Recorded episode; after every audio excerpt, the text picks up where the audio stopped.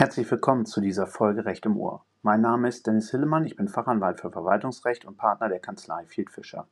Sie hören eine Sonderfolge zu den Schlussabrechnungen der Corona-Überbrückungshilfen. Jeden Tag bis zum 15.03.2024 werde ich eine neue Folge aufnehmen, die ein spezielles Thema behandelt. Die Folgen mögen vergleichsweise kurz sein, sie behandeln aber immer aktuelle Themen. Fachlichen Austausch finden Sie auch in meinem Netzwerk dem Sie kostenlos beitreten können unter www.überbrückungshilfe-netzwerk.de www.überbrückungshilfe-netzwerk.de Sie erreichen mich unter dennis.hillemann@fieldfisher.com. Jetzt starten wir in die Hallo und herzlich willkommen zur heutigen Folge von Recht im Ohr. Es ist Samstag, der 2.3.24. Wie immer sitze ich am Schreibtisch und arbeite Überbrückungshilfefälle bis zum 31.03. wird sich das sicherlich auch nicht ändern. Mein Name ist Dennis Hillmann, Fachanwalt für Verwaltungsrecht. Und wie versprochen gibt es jeden Tag noch bis zum 15.03. eine Folge Recht im Ohr.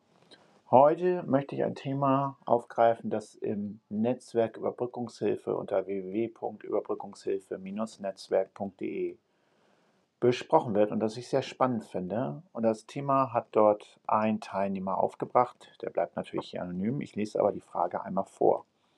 Doppelförderung über Abschreibung? Fragezeichen. Wir handhaben die werten Kollegen folgenden Sachverhalt, der eigentlich massenhaft aufgetreten sein dürfte. Wirtschaftsgüter werden als Hygiene-Digitalisierungsmaßnahme direkt gefördert. Nehmen wir an, in der Überbrückungshilfe 3. Sind nun die Abschreibungen, die ja zu 50 Prozent ebenfalls ansatzfähig sind, in den Förderprogrammen zur Überbrückungshilfe 3, 4 entsprechend zu kürzen, um keine Doppelförderung zu erhalten. Wohl nur gemäß FAQ 2.4 Absatz 3 letzter Satz, welcher ja nicht zwingend einstiegig ist. Schließlich geht es da um Stundung. Oder nicht, weil unter FAQ 2.4 Nummer 4 und so weiter nichts von Kürzen steht. Das finde ich ist ein extrem spannender Punkt, den ich bislang auch noch nicht gesehen habe und den ich wie folgt beantworten möchte aus meiner Sicht. Erstens. Eine Doppelförderung ist im Fördermittelrecht zwingend ausgeschlossen. Das ist einer der größten Grundsätze des Fördermittelrechts. Der gleiche Sachverhalt darf nicht zweimal gefördert werden. Alles andere wäre im höchsten Maße rechtswidrig und würde schnell in den Subventionsbetrug bekommen. Zweitens.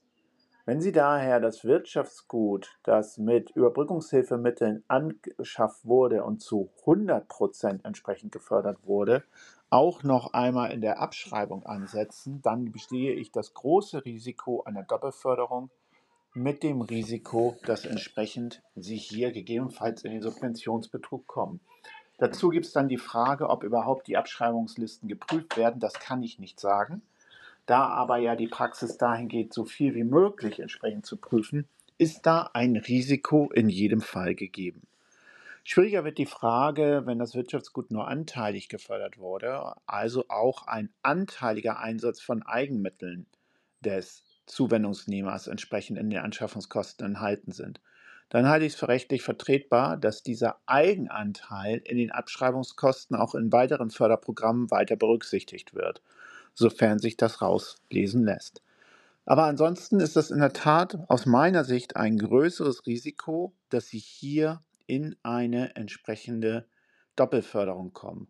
Weswegen ich dazu raten würde, das nicht auch noch einmal in den Abschreibungskosten anzusetzen, zumindest nach derzeitigem Stand, bis wir von den Bewilligungsstellen eine andere Ansicht haben.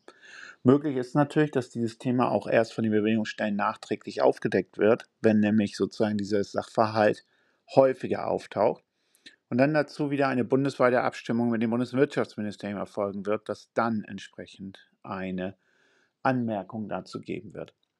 Ich rate Ihnen also hier bei dieser Doppelförderungsthematik besonders vorsichtig zu sein und gut aufzupassen.